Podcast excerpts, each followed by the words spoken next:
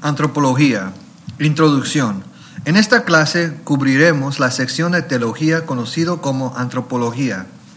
La palabra antropología viene de, dos palabras griegas.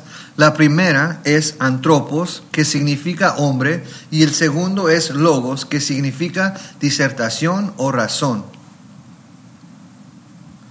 En esta clase aprendiremos cinco aspectos diferentes acerca de la doctrina del hombre. Primero, el origen de todas las cosas. Segundo, la naturaleza material del hombre. En tercer lugar, la naturaleza inmaterial del hombre. En cuarto lugar, la caída del hombre. Y en quinto lugar, la glorificación del hombre. Primero, el origen de todas las cosas. Hay dos puntos de vista mayores sobre el origen del universo y el hombre. La primera es la evolución natural y el segundo es la creación bíblica. Primero revisaremos y valoramos la teoría de la evolución natural. Evolución natural. Con respecto a la, origen del universo, ha habido tres puntos de vista mayores enseñadas por los evolucionistas. Primero, teoría del estado estacionario, que enseña que el universo es eterno. Segundo, teoría del rebote, que enseña que el universo se ha derrumbado dentro de sí mismo y se ha expandido por toda la eternidad. La teoría del Big Bang es el punto de vista principal aceptado por científicos naturales hoy. La teoría del Big Bang enseña que hace 15 billones de años un pedazo de materia existente explotó y ha continuado de expandirse, expandiéndose. Con el tiempo y por casualidad, aparte de un creador divino, todas las cosas en nuestro universo han llegado a ser. Segundo, con respecto a la vida en la Tierra, el evolucionista natural enseña que la vida surgió en el siguiente orden. Por casualidad, una célula simple se formó de los productos químicos no vivos. Esto se llama generación espontánea. Toda la vida como tal la conocemos surgió de, ese, de esa célula viva simple. Con el tiempo ocurrieron en esa célula mutaciones al azar.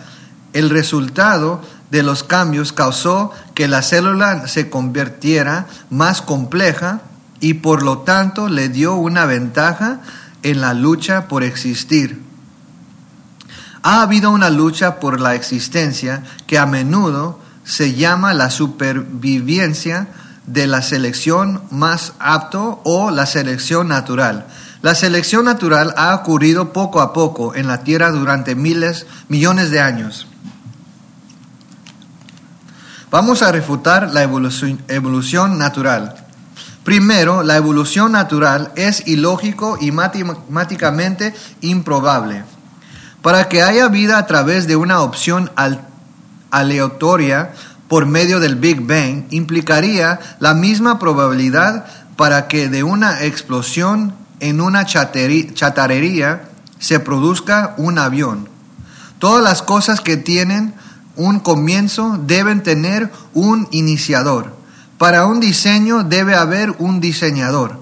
Una materia sin vida no puede producir un ser racional moral. Segundo, los evolucionistas no, han sido capaces de reproducir cualquier evidencia suficiente para demostrar su teoría.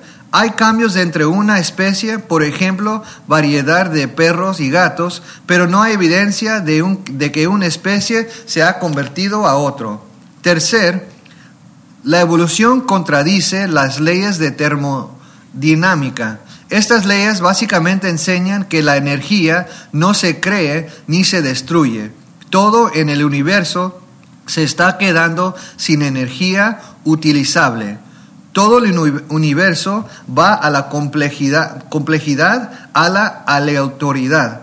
Esto contradice la teoría de la evolución, que enseña que todo va de la aleatoriedad a la complejidad. Cuatro, la evolución se basa en el principio de que las mutaciones son buenas y útiles, pero la observación pasado y presente muestra que las mutaciones son casi siempre prejudiciales. Quinto, los astrónomos cristianos y no cristianos y biológicos de todo el mundo están abandonando la teoría de la evolución por el diseño inteligente. Sexto, la creación es una mejor fe que la fe en la evolución. A menudo los evolucionistas quieren que la gente cree que la evolución es realidad y la, la creación es una fe, pero los dos son sistemas de fe. Al analizar la evidencia, la creación es un sistema de fe mejor. Lógica muestra que debe de haber un creador y segundo, no hay evidencia de la evolución de una especie convirtiéndose en otra especie.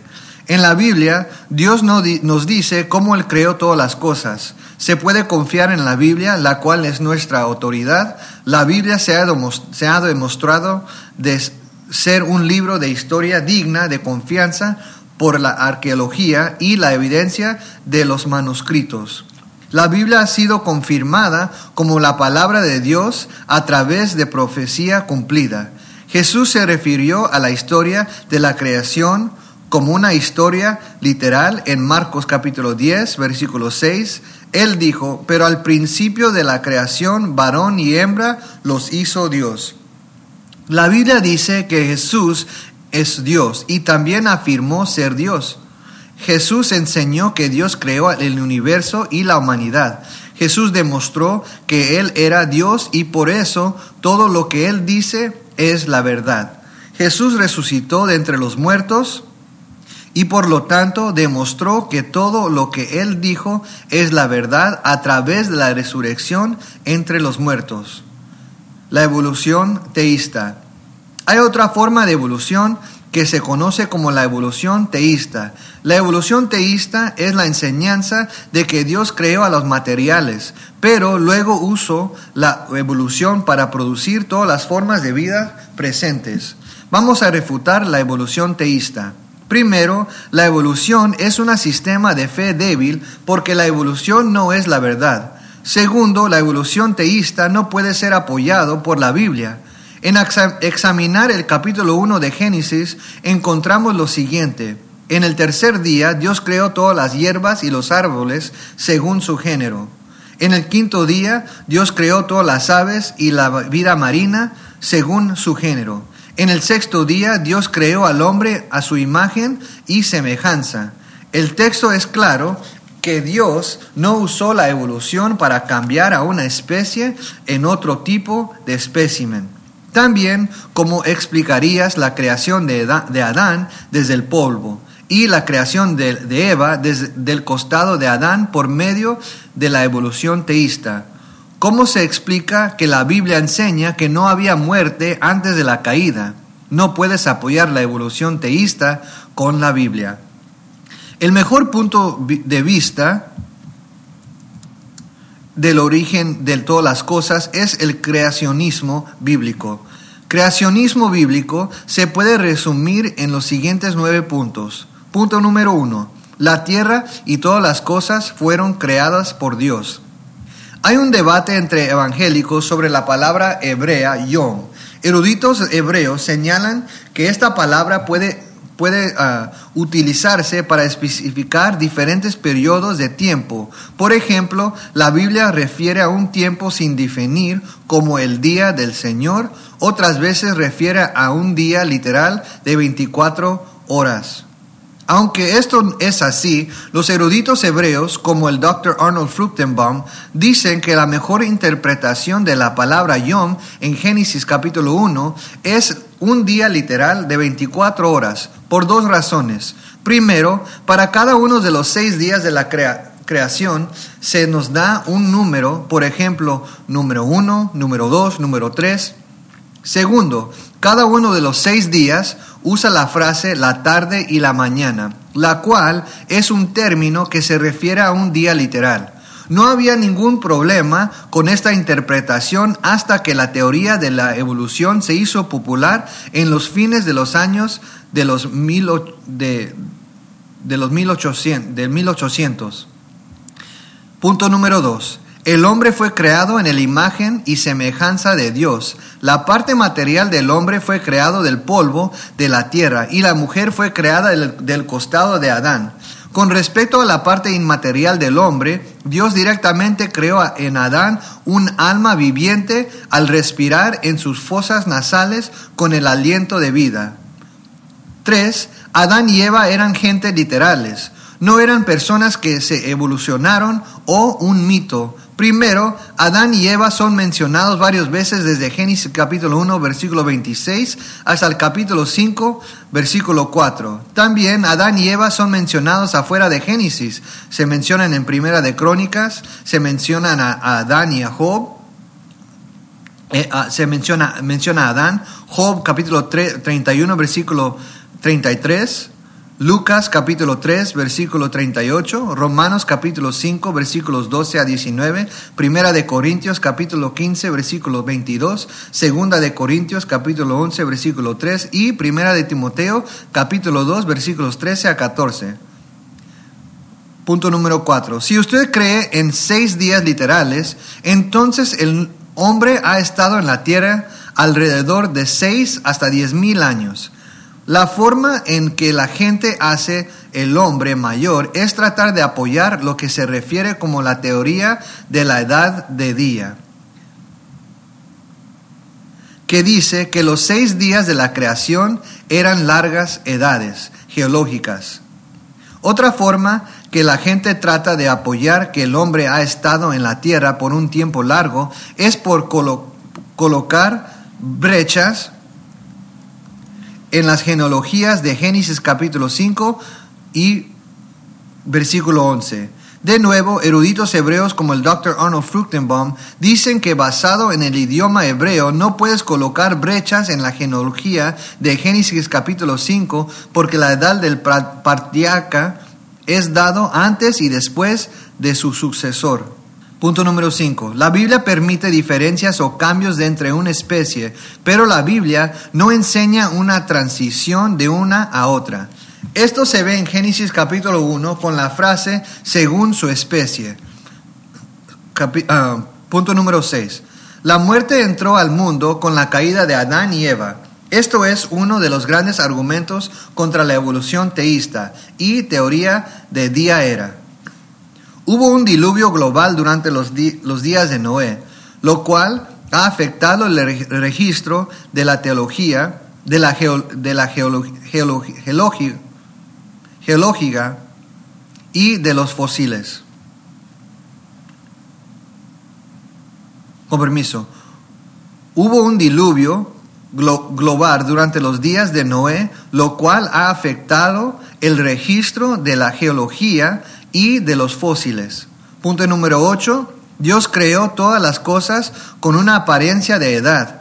Cuando miras a todas las cosas creadas en Génesis capítulo 1, como el universo, la tierra, los árboles, los peces, las aves, los animales y el hombre, todos fueron creados completamente crecidos, por consiguiente fueron hechos con la apariencia de edad.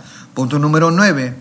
Dios hizo al hombre para su gloria, ya que el hombre fue hecho para la gloria de Dios. El propósito del hombre en la vida es traer la gloria a Dios. La naturaleza material del hombre. El origen de la naturaleza material del hombre. Génesis capítulo 1, versículo 26 hasta 27 dice que el hombre y la mujer fueron creados en el sexto día de la creación. Génesis capítulo 2 nos da un vistazo ex, exhaustivo de la creación de Adán y Eva. Primero, en Génesis capítulo 2, versículos 4 a 7, miramos la creación de Adán. Estos son los orígenes de los cielos y de la tierra cuando fueron creados el día que Jehová Dios hizo la tierra y los cielos, y toda planta del campo antes que fuese en la tierra, y toda hierba del campo antes que naciese porque Jehová Dios aún no había hecho llover sobre la tierra, ni había hombre para que labrase la tierra, sino que subía de la tierra un vapor, el cual regaba toda la faz de la tierra. Entonces Jehová Dios formó, al hombre del polvo de la tierra, de la tierra, y sopló en sus fosas nasales aliento de vida, y fue el hombre un ser viviente. Moisés comienza este reporte de la creación describiendo las condiciones del huerto del Edén antes de que Adán fuera creado. Se nos dice cómo Adán fue creado después de describir las condiciones del huerto. Dios formó a Adán del polvo de la tierra. La palabra formó es yatzar, eh, que significa moldear, formar o diseñar. Dios tomó el polvo que un Dios tomó el polvo que en hebreo es Adamá, y formó al hombre.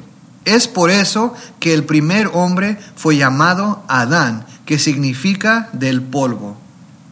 Después de formar a Adán del polvo, entonces Dios sopló en sus fosas nasales el aliento de vida, y el hombre se convirtió en un ser viviente o un, o un alma viviente. La creación de Eva se ve después del sexto día en Génesis capítulo 2, versículos 18 a 25. Y dijo Jehová, no es bueno que el hombre esté solo. Le haré ayuda, idónea para él.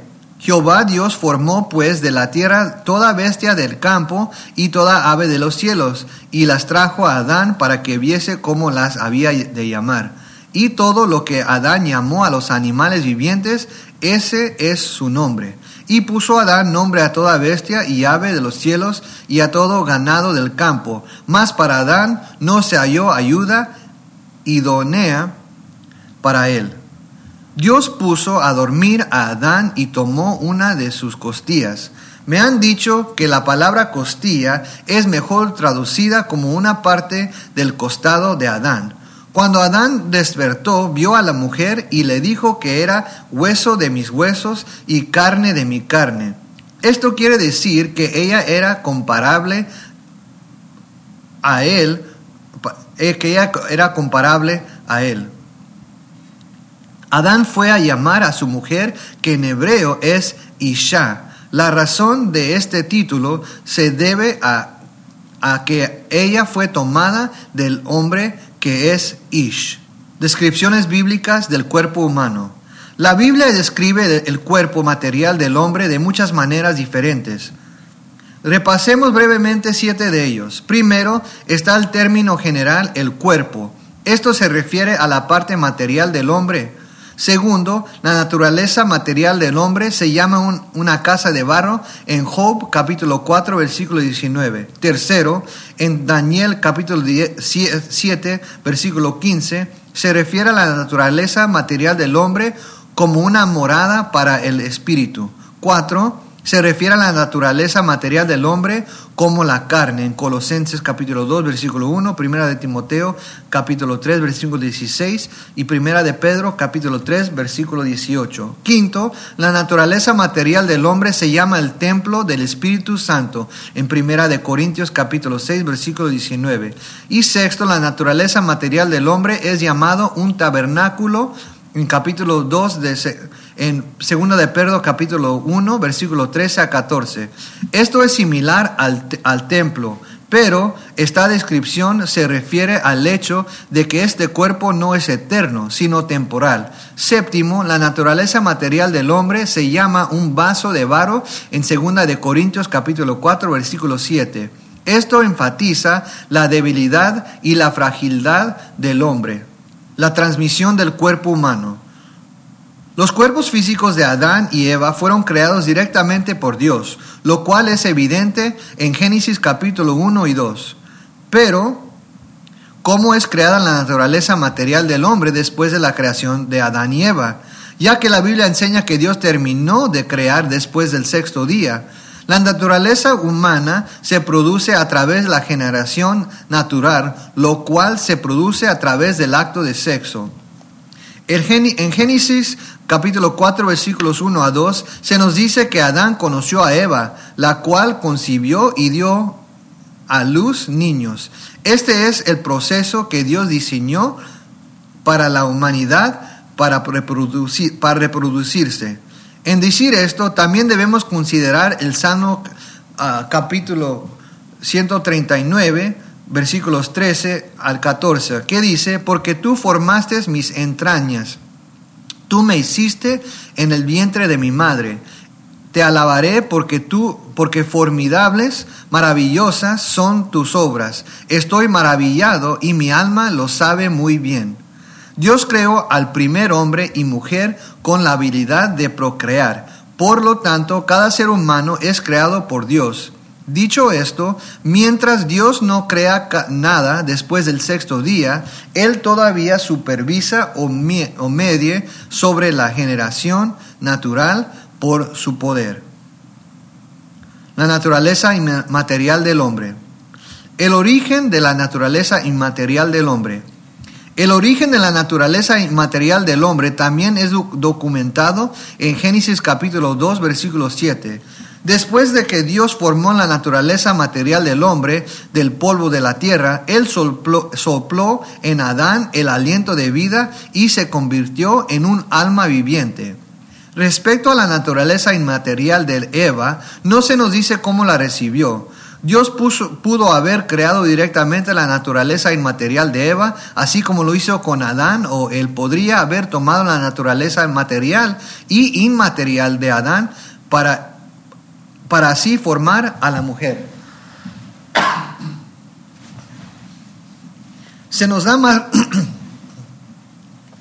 Se nos da más revelación dentro del origen de la naturaleza inmaterial de Adán y Eva en Génesis capítulo 1, versículos 26 y hasta 27. Y dice, entonces dijo Dios, hagamos al hombre a nuestra imagen, conforme a nuestra semejanza, y señoré en los peces del mar, en las aves de los cielos, en las bestias, en toda la tierra, en el, y todo el animal que se arrastra sobre la tierra. Y creó Dios al hombre a su imagen, y a, a, imagen de Dios los creó, varón y hembra los creó.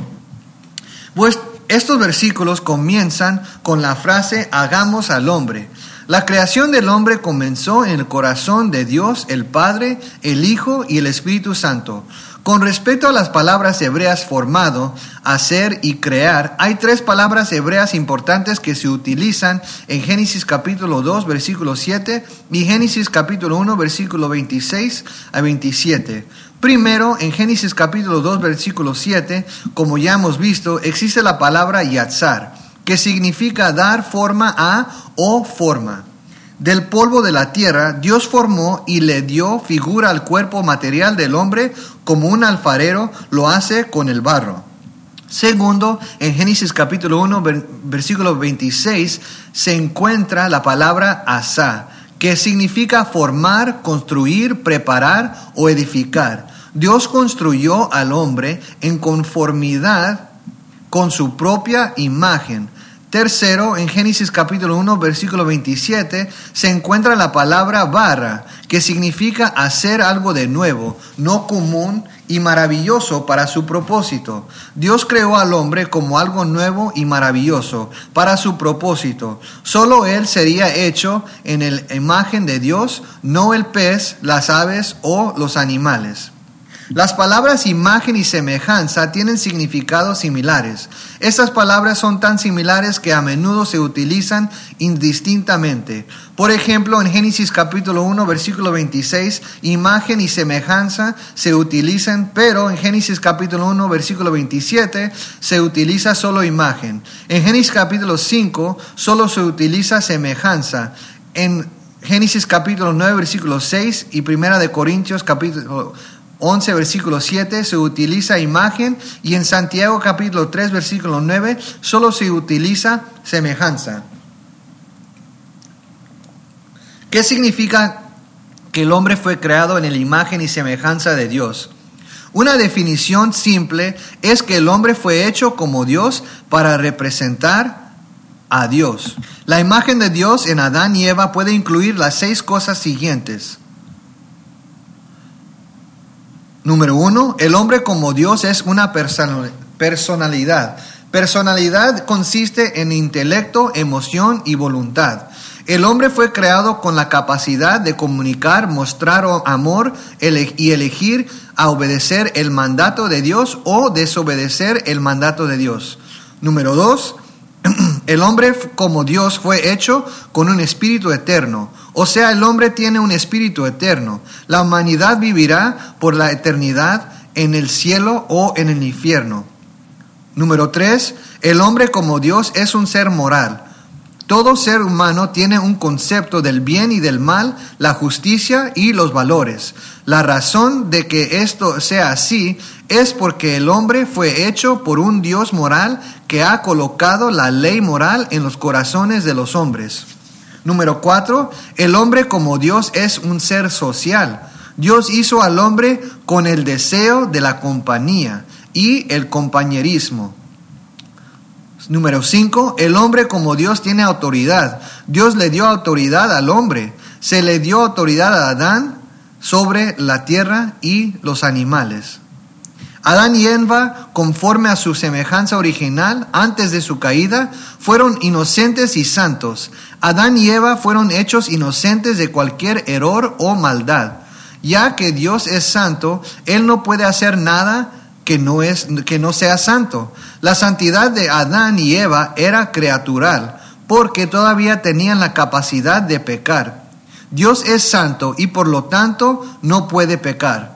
Adán y Eva fueron hechos santos, pero su carácter no fue probado aún. Por lo tanto, su carácter no era nada confirmado. Adán y Eva sí pecaron y por lo tanto la imagen de Dios en el hombre ha sido afectado.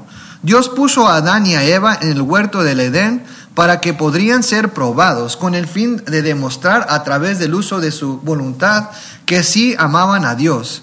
Adán eligió a desobedecer al mandato de Dios. Debido a esto, Adán y Eva perdieron su inocencia y santidad original. También Génesis capítulo 5 versículos 1 a 4 nos muestra que todo el que nace en la línea de Adán lleva su naturaleza caída. Es importante notar que a pesar de que los descendientes de Adán nacieron con una naturaleza pecaminosa, sin embargo, ellos aún conservan la imagen de Dios. Esto se demuestra en Génesis capítulo 9, versículo 6, en donde Dios demanda la pena de muerte por un asesinato, porque, la, que el, porque el hombre es hecho a imagen de Dios. También Santiago capítulo 3, versículo 9, dice que no podemos maldecir a otro hombre, ya que están hechos, hechos a la semejanza de Dios. Así que el hombre todavía lleva la imagen de Dios, pero se ha, se se ha sido afectado a través de nuestra naturaleza pecaminosa. Hay buenas noticias. Como veremos, a través de nuestra salvación en Jesucristo, Dios mediante su Espíritu Santo está rehaciendo su imagen y semejanza en nosotros. La composición del hombre. La Biblia enseña que el hombre tiene una naturaleza inmaterial y material, ya sea si la naturaleza inmaterial del hombre es de una naturaleza o es de dos partes. La Biblia no es específica, no es, no, es, no es específica. La Biblia no específica. Estos dos puntos de vista se debaten por buenos evangélicos. Estas posiciones se llaman tricotomía y dicotomía. Vas a leer sobre ellos en el libro de texto. Ahora, aquí están unos pasajes que muestran la composición del hombre. Primera de Tesalonicenses capítulo 5 versículo 23. Y el mismo Dios de paz os santifique por completo, y todo vuestro ser, espíritu, alma y cuerpo, sea guardado irreprensible para la venida de nuestro Señor Jesucristo. También dice Hebreos capítulo 4 versículo 12, porque la palabra de Dios es viva y eficaz y más cortante que toda espada de dos filos y penetra hasta partir el alma y el espíritu, las coyunturas y los tetuanos, y discierne los pensamientos y las intenciones del corazón. Las facetas de la naturaleza inmaterial del hombre. Ya sea que una persona crea en el hombre es tricotomía o dicotomía, todos están de acuerdo que hay aspectos diferentes que componen la naturaleza inmaterial del hombre. Quiero tomar un momento para resumir los siete aspectos de la naturaleza inmaterial del hombre. Nos enfocaremos en las siguientes facetas, alma, espíritu, corazón, la carne, la mente, la voluntad y la conciencia. Primero, el alma. La palabra hebrea para alma en el Antiguo Testamento es nefesh y en el Nuevo Testamento la palabra griega es fush. El alma se utiliza para describir la naturaleza inmaterial del hombre. Este término también se refiere al aliento de vida que tienen los animales y en el hombre. La muerte ocurre cuando el alma o el aliento de vida deja el cuerpo. Las almas de los hombres van a su destino eterno y los de los animales van a la tierra. Es importante notar que el alma del hombre puede vivir sin el cuerpo, pero el cuerpo no puede vivir sin el alma. La razón de que esto sea así es que el hombre fue hecho a la, a la imagen de Dios y por lo tanto los seres humanos son seres eternos. Otra manera en que el alma del hombre se describe en la Biblia es según cómo el cuerpo interactúa con el mundo a su alrededor. El alma del hombre es la sede de su personalidad y emociones espíritu. La palabra hebrea utiliza, utilizado en el Antiguo Testamento es ruach y en el Nuevo Testamento es la palabra griega numa. La palabra espíritu se usa para describir un aspecto de la parte inmaterial del hombre. También el alma puede ser utilizada para describir la totalidad del hombre. El espíritu del hombre en la Biblia es también el centro de diversos rasgos y actividades emocionales. Esto incluye pensar, recordar, humildad, estar preocupados, los celos, la arrogancia, espíritu contrito. Otra manera de describir al espíritu es la parte superior de la naturaleza inmaterial del hombre porque es el aspecto que permite al hombre interactuar con Dios que es espíritu. Es importante tomar en cuenta que la Biblia enseña que cada ser humano que nace dentro de este mundo tiene un espíritu desde su concepción. No confundas el espíritu del hombre con el Espíritu Santo, que entra en el hombre cuando nace de nuevo. Aunque todos los hombres nacen con un espíritu, ese espíritu está muerto en el pecado. Cuando una persona nace de nuevo, el espíritu regenera o le da vida a, ese, a este aspecto inmaterial del hombre y les permite tener una relación con Dios. El corazón. Este término se utiliza para el corazón físico del hombre, pero la mayoría del tiempo se usa en la Biblia metafóricamente como el centro de algo. El corazón es el centro de la vida del hombre y la naturaleza inmaterial. El corazón es el centro del intelecto del hombre, por lo tanto a menudo se utiliza intercambiablemente con la mente y los pensamientos del hombre. La fuente de los pensamientos del hombre provienen de su naturaleza inmaterial. Jesús dijo, de la abundancia del corazón habla la boca. El corazón se utiliza como el centro de la vida emocional del hombre. El corazón tiene la capacidad de amar, de desear, de regocijarse, de ser amargo y lleno de pesares. el corazón es el centro de la voluntad propia o libre albedrío o, albedrío del hombre. La palabra albedrío significa el poder y el acto de usar la voluntad. Frecuentemente se utiliza la palabra corazón del hombre de una manera intercambiable con el acto de la voluntad.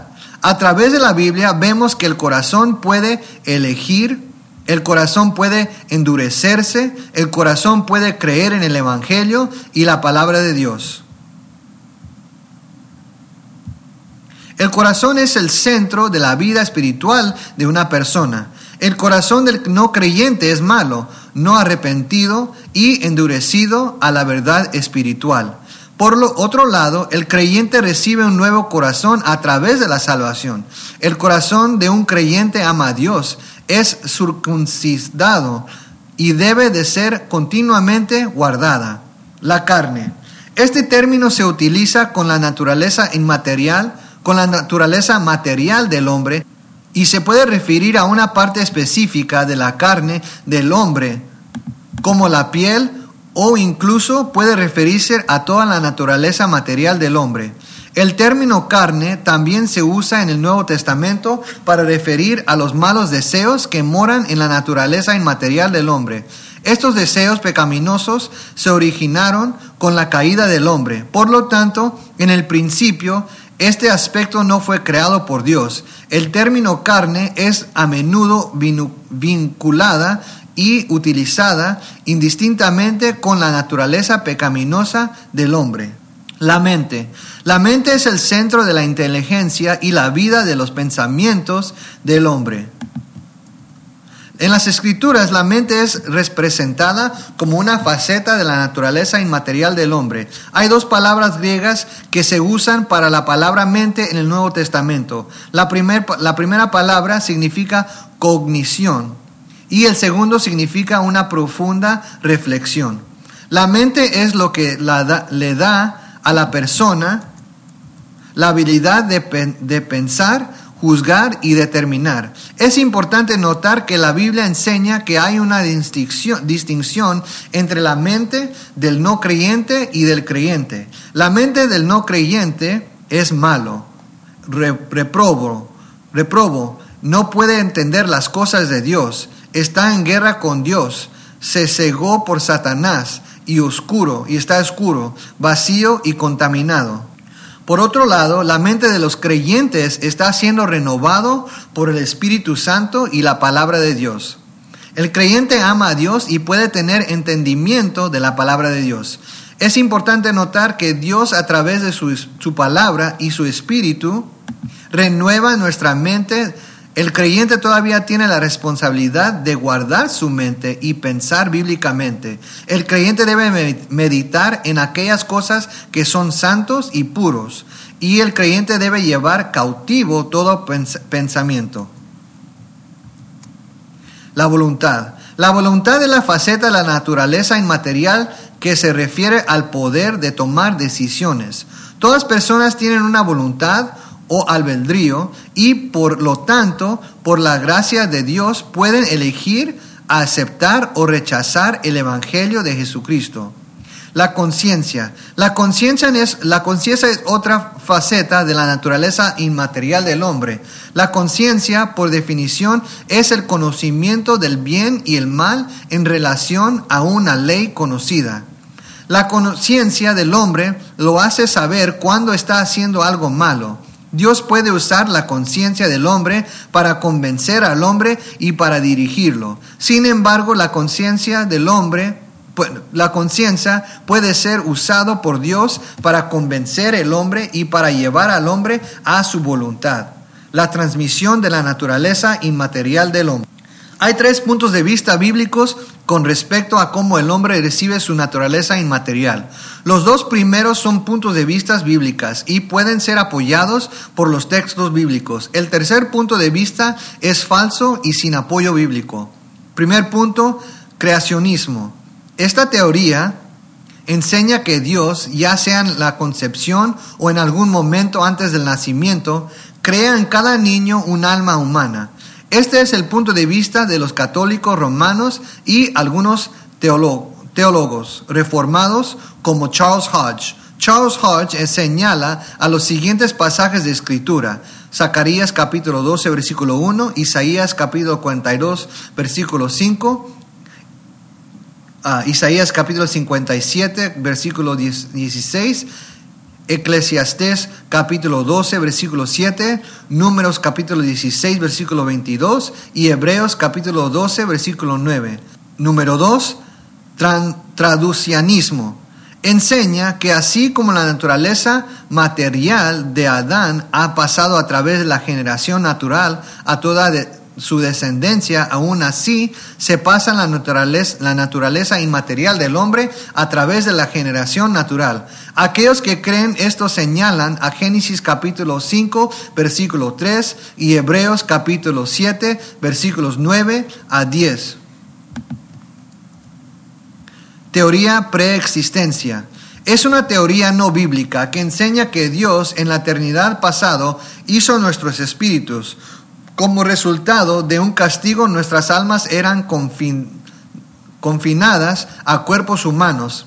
Esta teoría es similar a las enseñanzas del hinduismo y el pensamiento oriental. Una teoría similar fue creída por Orígenes en la iglesia primitiva, esta teoría no tiene apoyo bíblico y tiene dificultades para explicar por qué la creación de Adán en la imagen y semejanza de Dios se describe en Génesis capítulo 1 versículo 27 como creación de Dios barra y no una migración. La caída del hombre. Con más en profundidad exploraremos la caída del hombre en nuestro estudio del pecado, pero por ahora quiero hacer un resumen breve de los diferentes aspectos acerca de la caída del hombre. El hombre antes de la caída. Génesis capítulo 2, ah, versículo 8 hasta Génesis capítulo 3, versículo 6 registra, registra una serie de cosas que podemos decir acerca del estado de original del hombre antes de la caída. Primero, Adán y Eva fueron creados inocentes de cualquier maldad o injusticia. Adán y Eva, porque fueron hechos por un Dios santo y justo, eran por naturaleza justos y santos. Debido a que la santidad de la humanidad aún no se había probado, era una santidad creatural, no confirmado. Segundo, Adán y Eva tenían el poder de elegir lo contrario. Dios hizo al hombre con libre albedrío y con la capacidad de obedecerlo o desobedecer su palabra. La razón por la que Dios hizo al hombre libre es porque Dios quería tener una relación amorosa con él. Para tener una relación amorosa con él, hombre, Dios tuvo que hacer al hombre a su imagen y también le tuvo que dar la capacidad de amar con una decisión que no era forzada. Dios le dio al hombre la capacidad de elegir y por lo tanto le dio al hombre un mandato específico con el fin de probar al hombre. Génesis capítulo 2 versículos 15 a 17 dice, Tomó pues Jehová Dios al hombre y lo puso en el huerto de Edén, para que lo labrara y lo guardase. Y mandó Jehová Dios al hombre diciendo, de todo árbol del huerto podrás comer, mas del árbol de la ciencia del bien y del mal no comerás, porque el día, de, el día que de él comeréis, ciertamente morirás. Adán y Eva estaban en un periodo de prueba en el huerto del Edén. Dios durante este tiempo les permitirá ser probados para que su amor por Él podría ser confirmado. Si Adán y Eva hubieran obedecido a Dios, entonces su santidad habría sido confirmada y habrán sido capaces de comer del árbol, del árbol de la vida y vivir en un estado de santidad para toda la eternidad. Por otro, por otro lado, Dios le dijo a Adán que si eligió a comer del fruto de la ciencia del bien y del mal, el cual no debían de comer, morirán.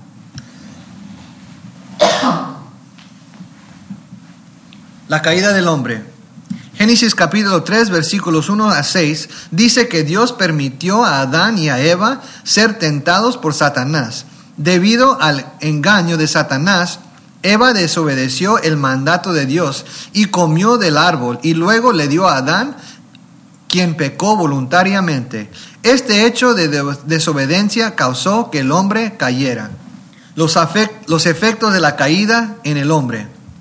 Así como Dios le dijo que a Adán, cuando comas el fruto viene la muerte, tres formas de muerte vinieron sobre Adán y Eva y todos los descendientes futuros. Primero, la muerte espiritual es separación de Dios. El hombre perdió su estado de inocencia y santidad y ahora todos los hombres son esclavizados a su naturaleza caída y pecaminosa. Segundo, la, la muerte física, esto es la separación del alma y del cuerpo. Adán no murió inmediatamente, pero iba a morir eventualmente. Génesis capítulo 3, versículo 19 dice que Dios le dijo a Adán que eventualmente regresará al polvo de la tierra donde él fue tomado. Tercero, es la muerte eterna. A menos que el hombre por la fe acepta la gracia de Dios, serán separados de Dios por toda la eternidad. La glorificación del hombre. El último aspecto del hombre es su cuerpo resucitado futuro y su destino eterno. El cuerpo resucitado y el destino del creyente. La creencia y la enseñanza de que los creyentes tendrán un cuerpo resucitado se ve en toda la Biblia, tanto en el Antiguo Testamento y el Nuevo Testamento. Job, capítulo 19, versículos 25 al 27 dice, yo sé que mi redentor vive y al fin se levantará sobre el polvo y después se desecha esta mi piel en mi carne he de ver a Dios, al cual veré por mí mismo, y mis ojos lo verán y no otro. Aunque mi corazón desfallece dentro de mí, Job creía que iba a vivir en el reino de Dios en un cuerpo resucitado. Daniel capítulo 12, versículo 2 dice, y muchos de los que duermen en el polvo de la tierra serán despertados, unos para vida eterna y otros para vergüenza y confusión perpetua. Daniel enseñó que los santos del Antiguo Testamento recibirán cuerpos resucitados en el fin. Jesús en Juan capítulo 5, versículo 28 a 29 dice, no os maravilléis de esto, porque vendrá ahora cuando, hora cuando todos los que están en los sepulcros oirán su voz, y los que hicieron lo bueno saldrán a la resurrección de vida, más los que hicieron lo malo a la resurrección de condenación. Primera de Juan capítulo 3 versículos 2 dice, Amados, ahora somos hijos de Dios y aún no se ha manifestado lo que hemos de ser, pero sabemos que cuando Él se manifieste seremos semejantes a Él, porque le veremos tal como Él es. El creyente en Jesús tiene esperanza que cuando Cristo es revelado en su segunda venida, también nosotros estaremos en, en un cuerpo resucitado como Él. El apóstol Pablo da al creyente revelación del cuerpo resucitado en Primera de Corintios capítulo 15, versículo 35 al 44. Pero dirá alguno, ¿cómo resucitarán los muertos? ¿Con qué cuerpo vendrán? Necio, lo que tú siembras no se vivifica, sino muere antes. Y lo que siembras no es el cuerpo que ha de salir, sino el grano desnudo, ya sea de trigo o de otro grano pero Dios le da al cuerpo como Él quiso y a cada semilla su propio cuerpo. No toda carne es la misma carne, sino que una carne es la de los hombres, otra carne la de las bestias, otra de los peces y otra de las aves. Y hay cuerpos celestiales y cuerpos terrenales, pero una es la gloria de los celestiales y otra de los terrenales.